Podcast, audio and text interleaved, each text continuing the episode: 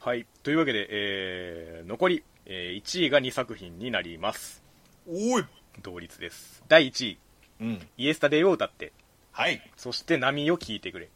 でした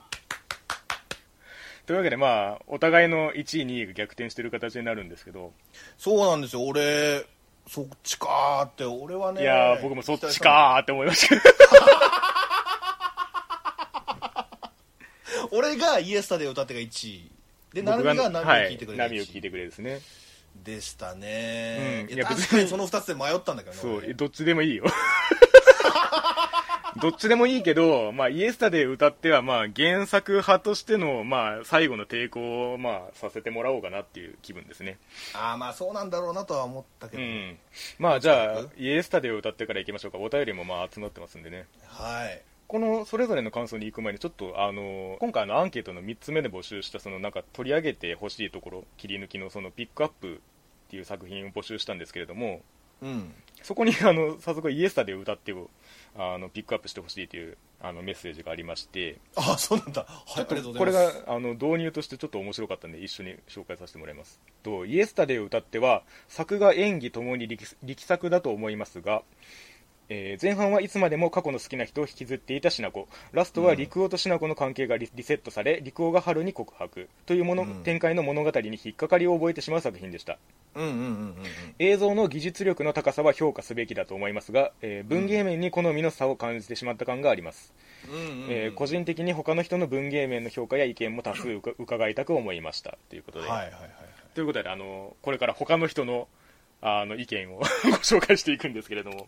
でまず亮太さんですね、ういつえー今期のナンバーワンはイエスタデイを歌ってとさせていただきましたいやーそれましたよ本作を語るにあたって個人的に考えたくなるのは寄生獣との対比です両作品とも20世紀中に連載が始まり2010年10年代中盤以降にアニメが制作されるという共通点を持っておりまなたるほどねえーどちらも原作に根強い人気かっこイエスタで歌っては個人バイアスありがあり、えーうん時が経ってからのアニメ化もその人気を前提として一定程度の成功を見込んだものだったのではないでしょうかうんうん寄生獣性の確率、まあ、アニメになった作品ですねうんうんでは、えー原作からキャラクターデザインを一新し、えースマホなどの IT 機器も登場させるなど現代にマッチするような改変がされていましたうん視聴した際はその改変は特に気になることもなく好意的に受け取った上で作品自体にも個人的に高い評価をしたことを覚えていますそうだねただし世間的にはその改変が一部コアなファンの不評を呼んだのか商業的にも話題的にも大成功とまではいかなかったというところだと思いますああ本当にそして本作「イエスタで歌って」の第1話を視聴した感想は素直に原作に色と動きがついたというものでした、うんうんううんん、トーム系作品は少し暗い雰囲気ながらも人物も背景も儚げで美しいのが特徴的で魅力的なのですがうんその感覚を同様にアニメで味わうことができまたそういった漫画の雰囲気をそのまま作品に移植した場合においては、えースマホなど現代へのアジャストは野暮というものでして、えーうんうんうんうん25年前の世界をそのまま描写してくれたことがこの作品の魅力をさらに際立たせてくれたように感じましたうんうんえー大学、就職活動、就職という規定路線になんとなく抵抗を感じ結果、フリーターを選ぶことになった主人公、陸夫、えーこの感情は私にとっては非常に共感できるものなのですが果たして現代の悟り世代とまで揶揄される学生たちには共感できるようなものなのかどうか、えーまた現実的には想定しづらいカラスを連れた突飛な美少女春についても好意的に受け取ってもらえるのかどうか、えーそしてスマホがないがゆえに各々の家の前で待ち伏せしたりだとか偶然出会う頻度が高かったりまた待ち合わせれば逆に会えなかったりなど現代感覚にそぐわない部分をどう捉えてくれたか、え ー登場人物評をするつもりがもはや作品のファンとしての立場で大衆が受け入れてくれるか気になっている自分がいます笑うい、んうんうんうんうんめちゃめちゃよくわかりますねそれは うん登場人物表に戻れば、えー、柚原千佳彼女のエピソードがとても際立ってよかったですああ俺もそうっすね原作でも好きな話だったのですが陸王のアパートに転がり込んだ人間関係の破壊王とまで呼ばれた元カノチカと、えー陸王を見舞う春シナコの対面のシーンでは期待通り笑えましたし、うんうんえーまたアパートを出ていく際の窓窓越しにタバコを吸うチカの風になびく髪の描写などは原作以上に感傷的で美しかったですいやー言われちゃった なーえー終盤は個人的に原作では上長かもしれないなと感じていた部分、えー、かっこ2回目の地下の登場も含めてをバッサリ切っていて、えーこれには賛否両論あろうかと思いますが私はこれも一つの形かなと感じ、えーワンクールで綺麗にまとめてくれた制作陣に感謝しつつ、えー視聴を終えた次第ですうん寄生獣との対比で何が言いたかったかといえば、一つは旧来のファン層を納得させるためにも作品の改編には、えー原作に対するリスペクトと理解がより必要なのだろうなと感じたこと、えーもう一つは90年代の雰囲気がそろそろいい感じに受け取られる時代になってきたかなということですなるほどね本作に対する世の中の評価はまだ分かりませんが私は丁寧に作られた本作が好意的に受け止められこういったアニメ化全盛期でない過去作にも今後もっと日の目が当たればと思っていますうんうんうんまあ後に続く感想も紹介するんですけれども本当にこのバランス感覚を持った感想が 寄せられておりましてねえ、うんいや素晴らしい感想ですね本当にその「イエスタで歌って」という作品を好きな人からするとどうしてもそこも含めて愛してしまうところがあるんですよね、うんうんうんうんそして続きまして、えーお疲れ様です夏の初期に当てられて早くも短毛種が羨ましいタヌキと黒猫と怠け者にございますはい、ありがとうございますさて今期は神の塔タワー・オブ・ゴッドや波を聞いてくれなど純粋に楽しめる作品が多い印象でしたが、えー同時に自分の中での作品との距離感を再確認することの多いクールでもありましたうーん特に BNA はあの中島和樹とあのタヌキの夢の組み合わせということ で見る前は1、2を争うほどに期待度が高かったのですが蓋を開けてみると、そこにいたのはさまざまな意味で劇団新幹線も真っ青な偽タヌキであり、えー作品の面白さ、興味深さと自分のテンションの温度差が絶望的なまでに空いてしまうというとんでも体験をすることになりましたなるほどあそこまで気分が乗らない悔しさを味わったのは本当に久しぶりですうんうんうんうんタヌキに期待してたからこそね、えーそんな中今季最も注目しつつ終わってなお首をひねり続けている作品が「イエスタデイ」を歌ってですああ首をひねるほまず本作で最も注目すべき素晴らしい点は何といっても各話の頭と終わり導入と締めの部分でしょうううんうんうん前はふと物語が始まり特にクリフハンガー等もなくしっかりと終わるうんえー共通していく物語はあれど話が直接地続きになることはなく、えーうんまるで12本の連作短編を見ているかのように前はすっきりとして見終えることができるというのは、えーテレビ放送の連話ものとしてはなかなかに珍しい感覚だったのではないでしょうかなるほどまた12話という話数の制限上どうしても原作からカットしなくてはならない部分が出てきてしまいますが、うんえ1話の中で細かく切り刻むのではなく話と話の間にあるストーリーを大胆にも1つ2つまるっとカットしていくという思い切った切り方もとてもうまく作用していましたなるほどね原作未読の人たちの間では先週と今週の間に何か何かがあったと消化不良に感じることも多かったようですが、ああ、えーむしろそれがキャラクターたちの画面の外での生の時間経過を感じさせ作品のテーマをうまく演出していたのではないかと思いますいやーそうですねおっしゃる通りですね監督は様々なインタビューで実写との区別をと言っていましたが結果出来上がったものが完成度の高い実写っぽいアニメだったというのはなんとも面白い皮肉、しかしそこまでベタ褒めでありながら私がこの作品に対し首をひねり続けているのはなぜ今の時代にこの作品なのかが全く見えてこなかったからですああそもそも本作は原作からして物語に必要なものは全て過去にあるといわゆる前期世界系という2つの大きな年代的ジャンルによって成り立っていると解釈しています、まあ、ちょっとこの辺の世界系の解説も入れていただいてるんですけれども長期連載作品でありながら連載開始時からの12年前のノスタルジーノスタルジーを持ち続けた本作を今描くのであれば、えー当然この部分をいじることで原作と現代両方に通ずる普遍性を作っていくのが妥当だと思うのですがえーメインキャラクターの身を主主軸に据え原作にたびたび登場していた今を生きる若若者たちの存在をカットし途中参戦のキャラクターは皆過去からの資格という、えー前時代感的構図をより重く残した反面さまざまなキャラクターの生活感描写がカットされたことにより、えーうん過去、えー個人的には特に春の喫煙シーンとかあれは蛍族の若者として非常に重要な姿なのにうんうんうんあの頃描かれていた青春の生きにくさや葛藤という共感性は薄まり時代性のみを主張する、えー現代への普遍性というものがさっぱり感じられないものになりましたなるほど結果としてあの頃を知らない若い世代は、えー自分たちの物語として消化できず、えーただ90年代を肌で知っている世代のみが無理やりあの頃の記憶をこじ開けて懐かしむそんな本来の作品意図は意図とは全く違う作品になってしまったのではないでしょうかうーんおそらく私の作品に対する読みがひどいだけだとは思いますが、いやいや、えー当初の期待とは全く別の意味で時代の流れを追いながら何度も見直すことになるであろう忘れられない作品となりましたうーんぜひとも原作を読んでおり同じ90年代の空気感を体験している者同士としてのお二人の感想を聞いてみたいですということではまさにこの亮太さんが心配していただいてるところとあのたぬきさんがアップデートしてほしい現代にあの持ってきてほしい部分っていうのは表裏一体のところで、いそうだねうーんどちらが良かったかと言われるとどちらとも言えないっていうまさにじゃあアニメ化するなよみたいな話になってこざるを得ない感じなんですけれどもなるほどねはいはい、はい、究極を言えば僕はその1位ではなく2位にしましたけれども、うんアニメ化としては最も良い形だったとあの認識していますいや俺もだからそうだから1位にしたんだけうど、んうんなんで今面白いのかって思った時に、うんは僕はなんとなく肌で感じてる部分があってうんその原作を読んでたの成美からね借りてね読んだんだけど、うんその時ってなんかもう遊びほうけてた時期なのよもうなんかもろそれこそモラトリアムというかうんうんうんうんうん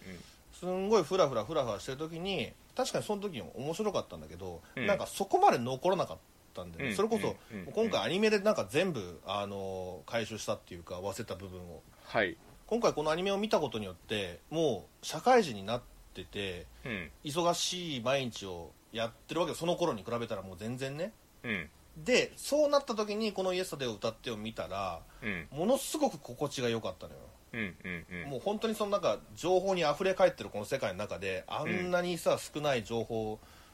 の世界に帰れるところがあるなるっほていどう、ね本当に「イエスタで歌って」っていう作品自体がそういう世界だったからうんだからそれこそ今やる意味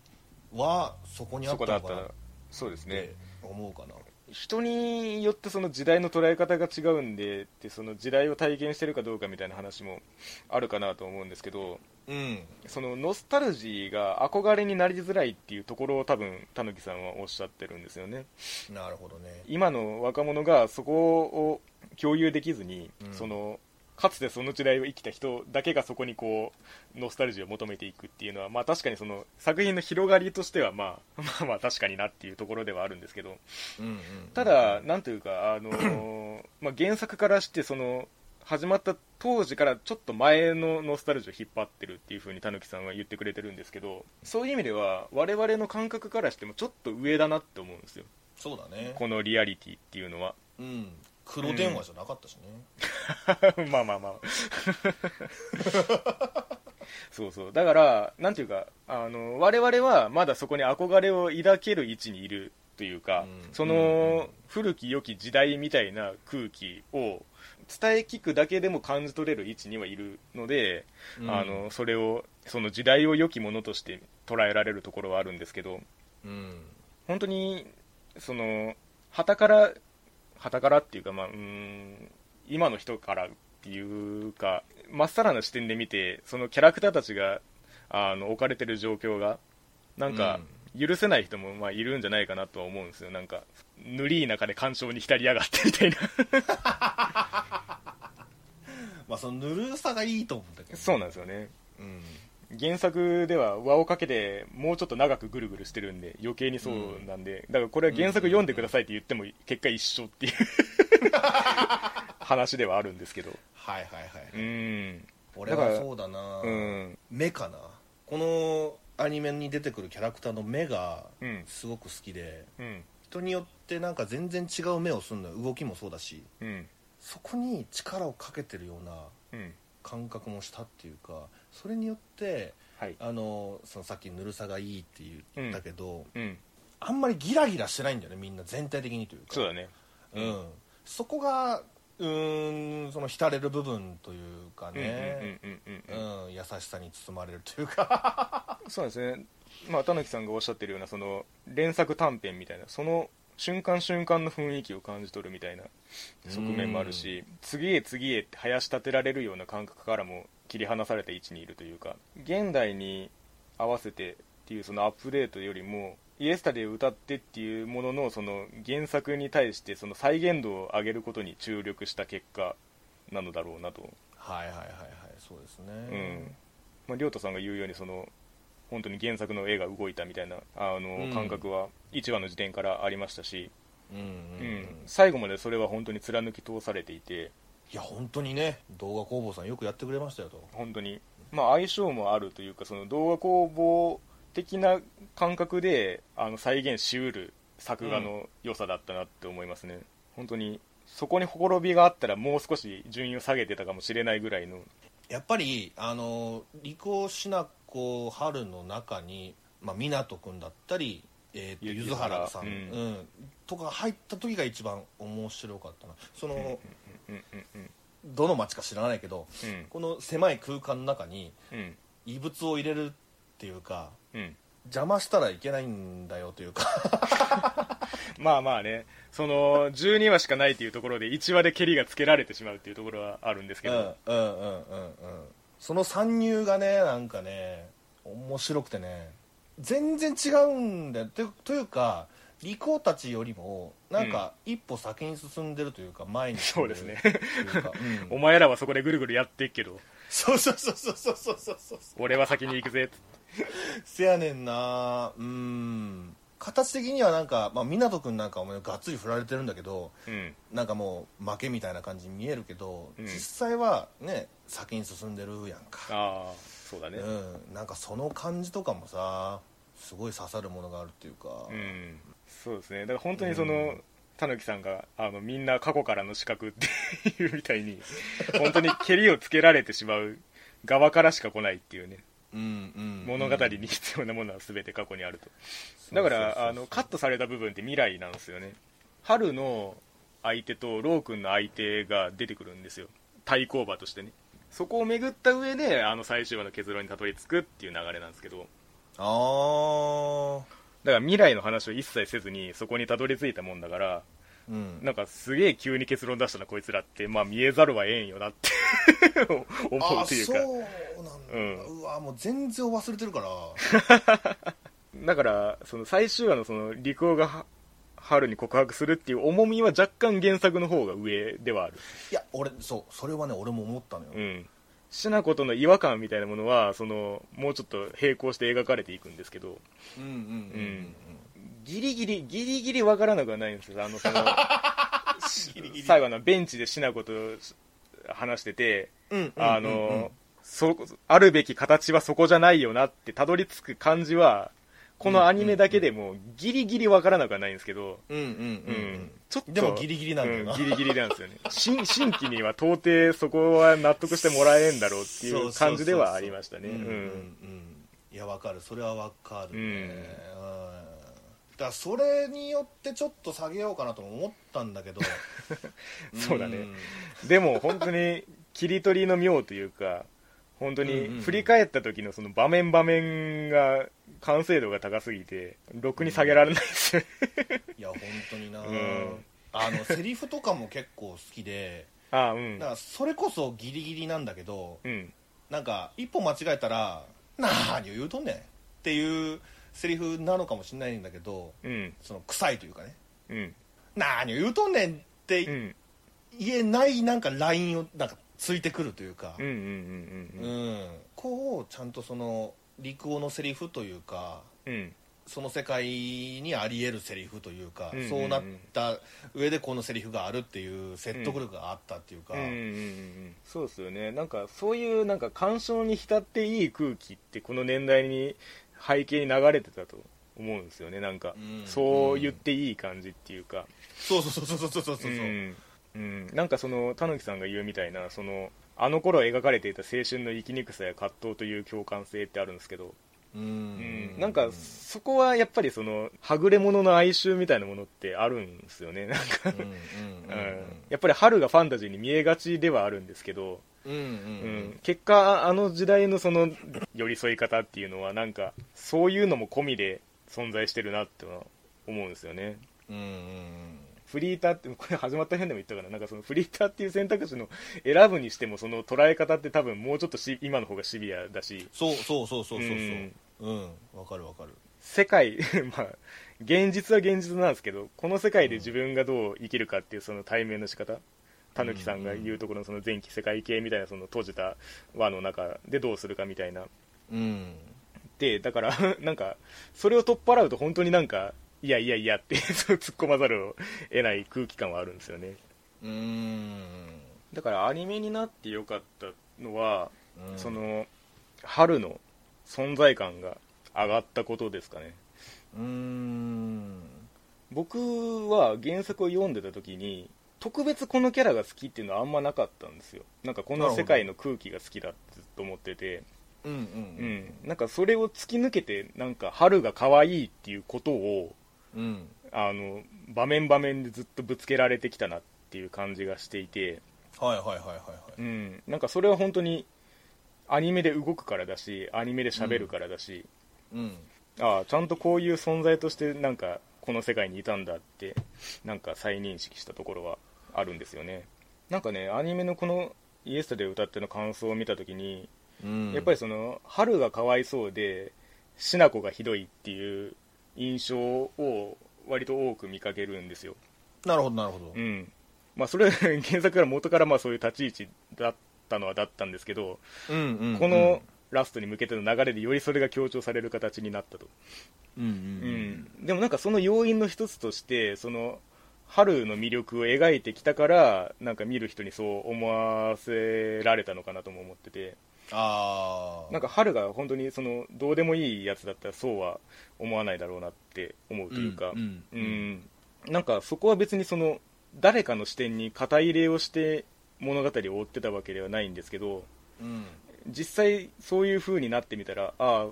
春の中に入ったらかわいそうに見えるのかっていうことも思いましたかねその新鮮な 驚きとしてなるほどうねーん、まあ、確かにそうだよなと思ってうんなんかあの俺を好きなのはお前だけかよの時に好きっていう感情が正義になるっていう理屈が嫌いだみたいな話をしたと思うんですけどああはいはいはいはいこうして見た時に「イエスタデイを歌って」に流れて流れてるのって全部それだなって思ってまあ確かにねうんうんおのおのの好きを武器にして身勝手に振る舞う4人みたいうんうんなだから本当に原作を読んだ時はそれを感じさせないぐらいにその遠目系っていう空気がそれを包んでたんだなと思ってなるほどねうんうんそういうことかだからなんていうかそれを受けてなおこの作品は好きだしこの作品をアニメ化したことに対しても満足はしてますね本当にうんうんうんううんんいや本当にそうですうねん大事にしてくれたんだなって思いますうんうんだ春の、まあ、生産の話になるけど、うんうんね、ゆめちゃんがねやってて、はいなんかそのフラグタイムでなんか若干言ったけどうんやっぱりそのちょっとふわっとしてるんだよねうんうん純粋なというかピュアうなんとういうんかうんうんううんんのがもう春を通じてなんかより理解できた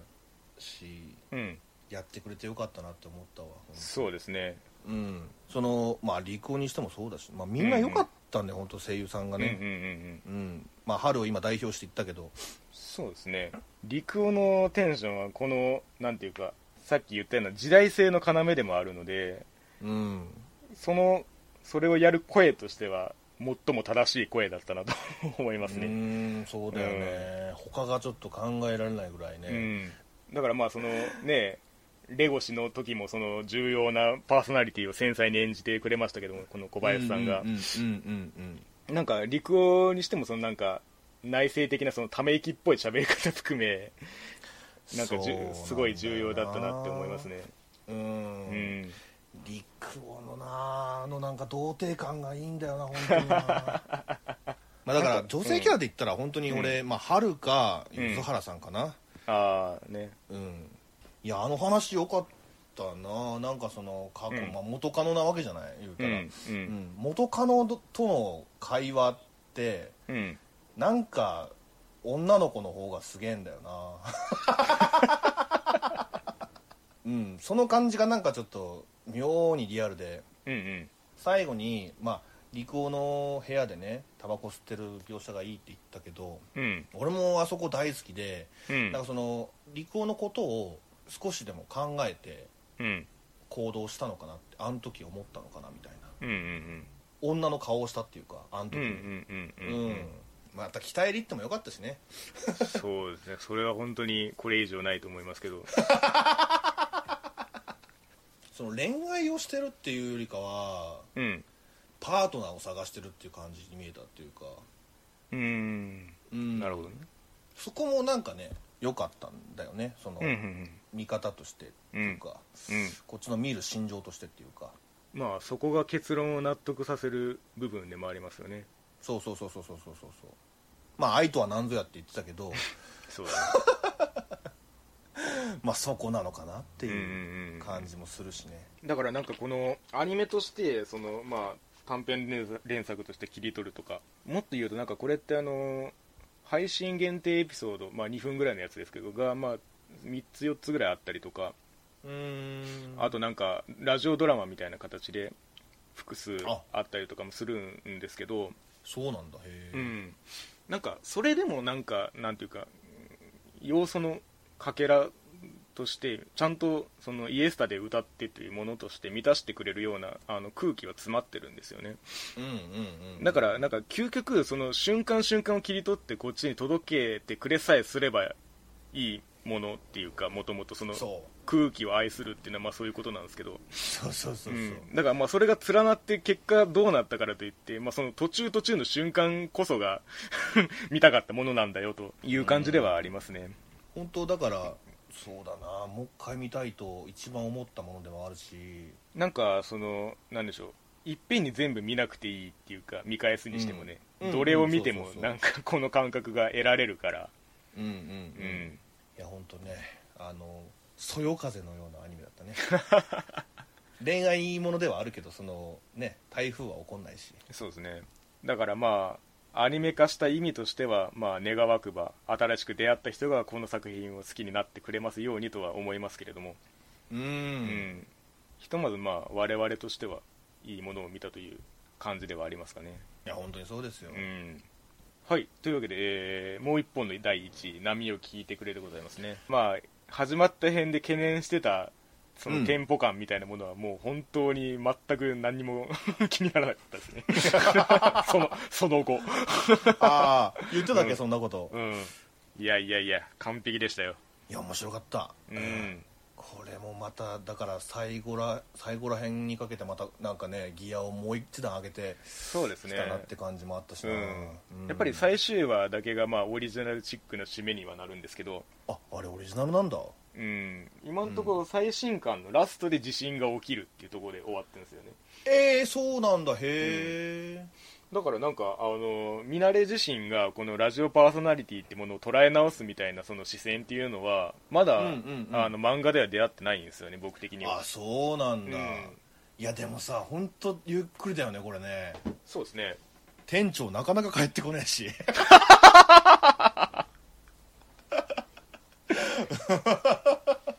いやー だってもうほんまに本数ヶ月ぐらいの出来事を当にねうんうんうんねやってる感じだもんねそうですねうんいや本当に登場する人間全員どっから発想を得て出てきたんっていうやつばっかなん で本当に佐村さんしかできんなっていうキャラクターなんですけど俺でも蒔絵さんは分かるけどね無限の住人にもいんねんか蒔絵さんって同じ名前やねんかしかもちょっとなんか幸うつそうな感じ感も出てるやんかこれは完全に狙ってますねそうそうそうそうせやねんせやねんだからもう転生しちゃってるよ蒔絵さんみたいな俺だからもうこの人が大好きでなるほどうねんこの人で見てた感はあるねなんか先にちょっと蒔絵さんの話しちゃうけど、うんあのびっくりだったのがその最後11話ぐらいのうん、なんか創作のはラジオあったじあゃあないはいはいはいあれを蒔絵さんが聞いててうんでそれをカチッて止めてうんで寝る時のそのうん顔がね、うんもうむっちゃ綺麗なのよへえうんすっごい残ってるそれが、うん何を考えてるのかわかんまあ笑っちょっとねニコってしてるんだけどうんなんかそのニヤッとも言えるようなニコでもあるし、ニヤでもあるしみたいなうん蒔江さんらしいその表情がものすごく忘れられなくてうんうんうんまあ構成作家志望だったのでっていうところはあるかもしれないですけどそうそれこそ最終あたりでさなんかその局の人たちと会う描写あったよねそうですね 最後にその中原君と出会う時もなんかなんかめっちゃ嬉しいことあった的なニュアンスしか言わないんで結果中原君に何があったかを喋ってないんですけどはいはいはいはいなんか本当に全部恋っていうか なんか、ううんその本当に小田ミナレっていう1キャラだけのテンションでもうこの作品を象徴しうるんですけどそうだねなんかミナレの掛け合いに耐えうる人物しか配置されてないっていう感じもあるんですよねはいはいはいまあ中原君しかりですけどそうだね周りの人間のその濃さはもう相対的に上げていかざるを得ない中でなんかどこにカメラを向けてもちゃんと強いっていうのはうんやっぱりなんかその波を聞いてくれワールドがちゃんと隅々まで 広がってるというかうんうんひいてはまあその佐村さん的なノリみたいなものもどこを見てもあるみたいな感じはあってセリフが全部面白いっていうのは元から思っててうんうんだからそれはそのラジオの中外関わらずというか、うんうん会話が面白いみたいなそうそうそうそうそう、俺見ながらね思ったのが、うんそのドラマでも面白くなるのかなって思ったんだけど、うん違うんだようんやっぱりね、声優さんがやった方がうんうんこの会話って面白いっていうか思った時にああアニメでよかったなって思ったかな、でそれぞれなんか結構ぶっ飛んでるっていうかさそうですねうんなんかあーあの女の人のうんリアルもなんかいろいろ見させてもらったなっていうか、うんうんうん、その男が抱く理想みたいなものを、うんうんうん、なんか全部取っ払ったようなキャラクターというか、うんうんうんまあ確かにメインに据えづらくはありますよね普通に言ったらうんう、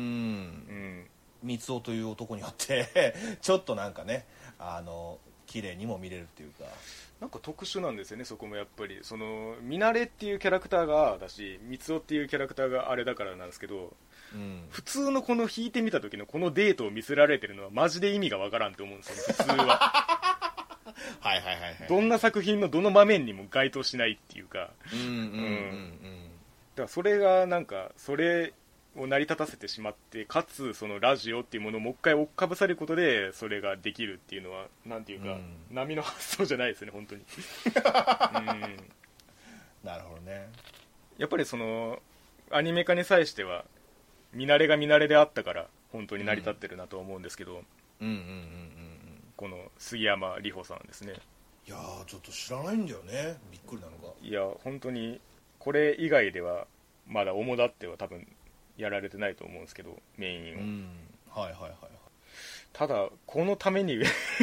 声優になったんじゃねえかぐらいの本当だうんよ見慣れがもう見慣れすぎてねえまあ始まった辺でも言ったけど本当に見慣れがずーっと喋ってっからうんうんまさになんかながら見でも見れるんじゃないかっていうぐうらいん聞く感じでもね そうそうそうそううん だから、なんていうか、基本的にはそのラジオラジオ局っていう舞台を使って、なんかその突拍子もないことをするっていう、そのフィールドだと思ってるんですけど、うんうんうんにしてはやっぱりちゃんとラジオに戻ってくるところが、なんかバランスとしてすごいなと思ってて、いやー俺それによってちょっとやっぱり上げたもんね、うん、でも手を抜いてなかったというかねそのそうです辺ねに関してもううんん、本当に。より見慣れの言う通りの世界がそこに描かれてたってうんいううんか、ううんん実況通りというかね、うん、うんうんまあ、災害の様子なんかもそうかもしれないけど、そうですね、うんだからラジオの存在意義みたいなところに、まあ、帰ってきたわけですけども最終そ話うでそうそうそうそうそうそう、あれすごかったね、うん、なんかそのラジオドラマのあの三つを葬るやつうん、の後にそれが来たのも結構良かったなと思っててなるほどあの花崗園花崗島の話あったじゃないですかあの 効果音のプロみたいなやつ はいはいはいはいはいはい、なんかあれもなんかその時代のそのラジオのものじゃないですか、そうだねうん、なんかああいうところからそのじわじわそのラジオの立ち位置みたいなものを持ってってくれる感じがあって、うんうんうんうんであればあそこにその最終話を合わせるのは正しいあのつなげ方かなって思いましたね全力でふざけた後に全力で真面目にな るまあわかるかもな、ううんんだから俺最初麻藤さんがねあんまり好きじゃなかったんだけど、ああうんうん、なんか途中からなんかもうそれこそ見慣れのような感覚になってったというか、うんうんうんうんあのあ言ってることはもう間違ってねえなっていうか、うんうんうんうんだんだんその話術にそれこそ麻藤さんの話術にやられてったっていうか、うんうんうんカリスマ性を感じたかな、そうだこねの人には、うん逆に言うとあれぐらいじゃないと見慣れを操ることはできないだろうなっていうそうかそうか、 うんなるほどねうんそういうことねいや本当に説得力のある人ですよねうんそうそうそうそうそううんそう無茶をさせるんですけどまあ、確かにその最終話でねその災害の話をやって綺麗に着地はしてくれたけど、うんうんうんでもやっぱりなんかいろいろねフラグは残ってっからそうですねちょっとそういう意味で2位だったかなうんうんうんうんだから究極僕はこの「波を聞いてくれ」っていう作品が一生続けばいいと思ってるんですけどうんうんうん裏を返せば別にどこ切ってもいいっていうか、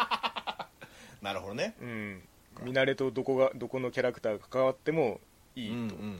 はいはいはいは思ってますね、いなるほどうね、ん、だから逆に言うと漫画で読んだよりもなんかあのシセル孔明とかあのなんか見慣れと関係あんのみたいなニュアンスの描写なんかあの辺の挟み込み方とか、なんかまっとうにそのなんか過去に迫ろうとするドラマ性があってうんあそこそんなにそんなだっけみたいな感じで思ったりしましたねなんかそうだからアニメにすることでおそらくもっとその奔放にやってた部分をきれいめな枠組みを付与した感じはあるなと思っててうんそれはなんかそのオープニングの映像と曲調のテンションとかもそうなんですけど、はいはいはいはいはいはい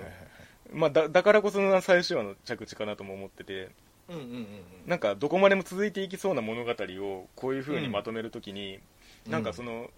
ラジオっていう枠組みでちゃんとその正当にあの固めたのはすごい良かったなって思ってますうんうね、んうんうんうんなんか見慣れがちょっと真っ当な人間に見えるじゃないですかそうだねうん、あそうだこれ感想あったんだったでも結構短めでかつ今のその終わり際の感じにも合ってるんで今紹介しますけれどもうんえーダメ人間に刺さるアニメでした自分自分の人生なかったことにしたくないただ挽回したいってあります、なるほどうんね、だから本当になんかそうダメ人間なんですよね見慣れってそうだねうん本当はね愛人の頭文字やもんな親見慣れそうそうそう結構登場人物はそれぞれにダメだったりするんですけど、うんうんうんでもなんかこういう風に希望というか元気を与えてくれる話にしてくれたのはやっぱり見てるこっちとしても嬉しいとこではありますよねそうそうそうそう、うん北海道愛みたいなのもね結構感じられたしねそうですねところどころにそのなんかセリフとして出てくるやんかなんかねうんあ北海道が舞台なんだなって思うようなセリフというかうん見慣れ自身がそういう地元愛的なものをナチュラルに持ってるのがいいんですよね、うん、その地方パーソナリティっぽいっていう かはいはいはいはい、うんそら話も尽きねえわなとうんうんうんあのスープカレーのなんかあの祭りの話で宣伝するみたいな話の時のテンションとかはいはいはい、うんそんなもんですかねうんというわけでいやー2020年春アニメ、えー見てまいりましたけれどもいやーそうですねいかがでしたでしょうか、いや本当派遣というかその、うんね楽しみにしてたやつがちょっと遅れてたから、うん、うんどうかなとも思ったんだけど、うんうんまあ、最初に言ったようにその逆にねあの見たいものがちゃんと見れたからそれにうんようっんうんて、ううんんちゃんと最後まで見たら面白いんだなって思えるものはいっぱいありましたね うんなるほどねいや本当になんか今季特に思うんだよなそれうんうんうんうん最後になんかギアバーンって上げるなみたいなそうですねうんだからやっぱりそのランキングっていう捉え方をするとなんかその六角形みたいなあのパラメーターのその全方位にでかいグラフを求めがちなんですけどはいはい、はい、なんかその一点突破型でもなんかその いいやつはあるよっていう のを認識したというかまあまあそのでかい六角形も見たくはあるんですけどねそうだね、うんもちろんですようんそれを求めてますから常にまあ、だからそういう意味では BNA はちょっとちっちゃい六角形になったなって感じがす る まあ分からんでもない分からんでもない、うんこれがねツークールとか行ったら、うんうんあの六角形に近くなってたかもしれ2な倍いよね、二倍になったかもしれないですけどに2倍め2倍面積がうんなってたかもしれないけどうんまあまあね別にそのなんていうか なんて昨今の情勢が別に急に全てが元通りになるわけではないんですけれどもうん少しでもねその良いものが作られるようにという願いを引き続き持ちながら夏アニメもまた見ていきたいなと思いますねええもちろんですはいというわけで、えー奥行きのあるラジオ第111回2020年春アニメ終わった編でございました三つををお前は必ずぶっ潰してやるありがとうございました